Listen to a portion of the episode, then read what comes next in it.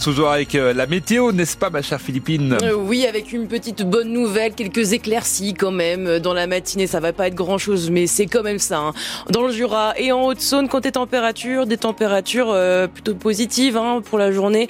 Dans les maximales, on a 13 à Besançon, 12 à Dole, 12 aussi à Vesoul et 9 à Pontarlier. On regardera à la fin du journal les températures près de chez vous, celles que vous continuez de nous envoyer sur le Facebook France Bleu Besançon. Ça roule bien pour le moment, à part quelques petits ralentissements du côté de Zoune pour les frontaliers qui partent en Suisse, du côté euh, suisse à partir euh, du, col des Roches. Ailleurs, tout roule très très bien sur la Franche-Comté, rien à signaler, nous confirment nos, patrouilleurs. Le Salon international de l'agriculture ouvrait ses portes donc ce week-end. Dans l'agitation pendant ce temps-là, euh, Philippines, la Confédération paysanne de Haute-Saône aussi organisait son propre salon. Oui, salon à la ferme, troisième édition à Port-sur-Saône. Première participation pour Valentin Flétou, agriculteur bio, producteur de lait à Colombe-les-Vesoul. Et même ici, dans ce salon local, les agriculteurs peuvent se faire entendre. C'est un lieu aussi de mobilisation, mais d'une autre manière. Euh, disons que c'est plutôt basé sur la communication, sur l'échange.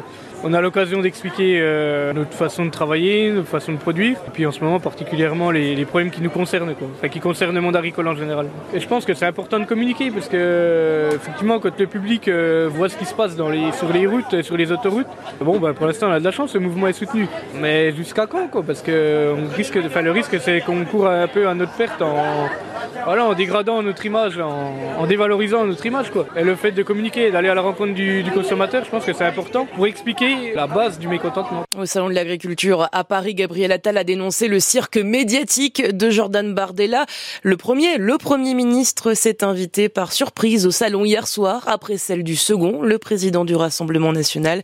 Durant sa déambulation et ses selfies, Jordan Bardella a dénoncé la politique européenne en matière d'agriculture et la position d'Emmanuel Macron sifflé notamment au premier jour du salon samedi. Entre 500 et 800 tracteurs défilent en ce moment à Bruxelles. Il veut mettre la pression sur l'Europe. Les 27 ministres de l'agriculture européens se rencontrent aujourd'hui pour discuter de la simplification et assouplissement de la PAC. La PAC, la politique agricole commune, elle régit notamment le contrôle des prix et des subventions. Une avalanche dans le Puy-de-Dôme a fait quatre morts hier. Oui, ces skieurs faisaient du hors-piste dans le massif du Sancy en Auvergne. Sept skieurs ont été ensevelis, trois ont été retrouvés vivants.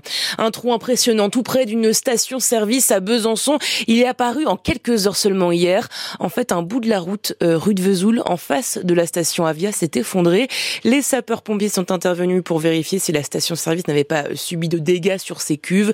Conséquence, circulation coupée dans les deux sens jusqu'à nouvel ordre. 16 pompiers intervenus également hier après-midi pour un feu de cave à Besançon.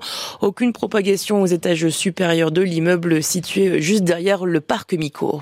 Contre-performance des rugbyman français hier contre l'Italie. Ah oui, le 15 de France a concédé le nul 13-13 à Lille. Une première à domicile dans l'histoire du tournoi destination.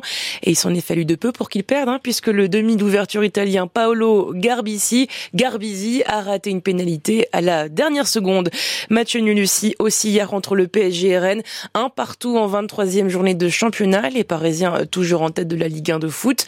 Brest est deuxième, Monaco troisième après sa victoire hier 3-2 contre Lens. L'OM aussi l'a largement emporté hier à domicile sur Montpellier 4 à 1.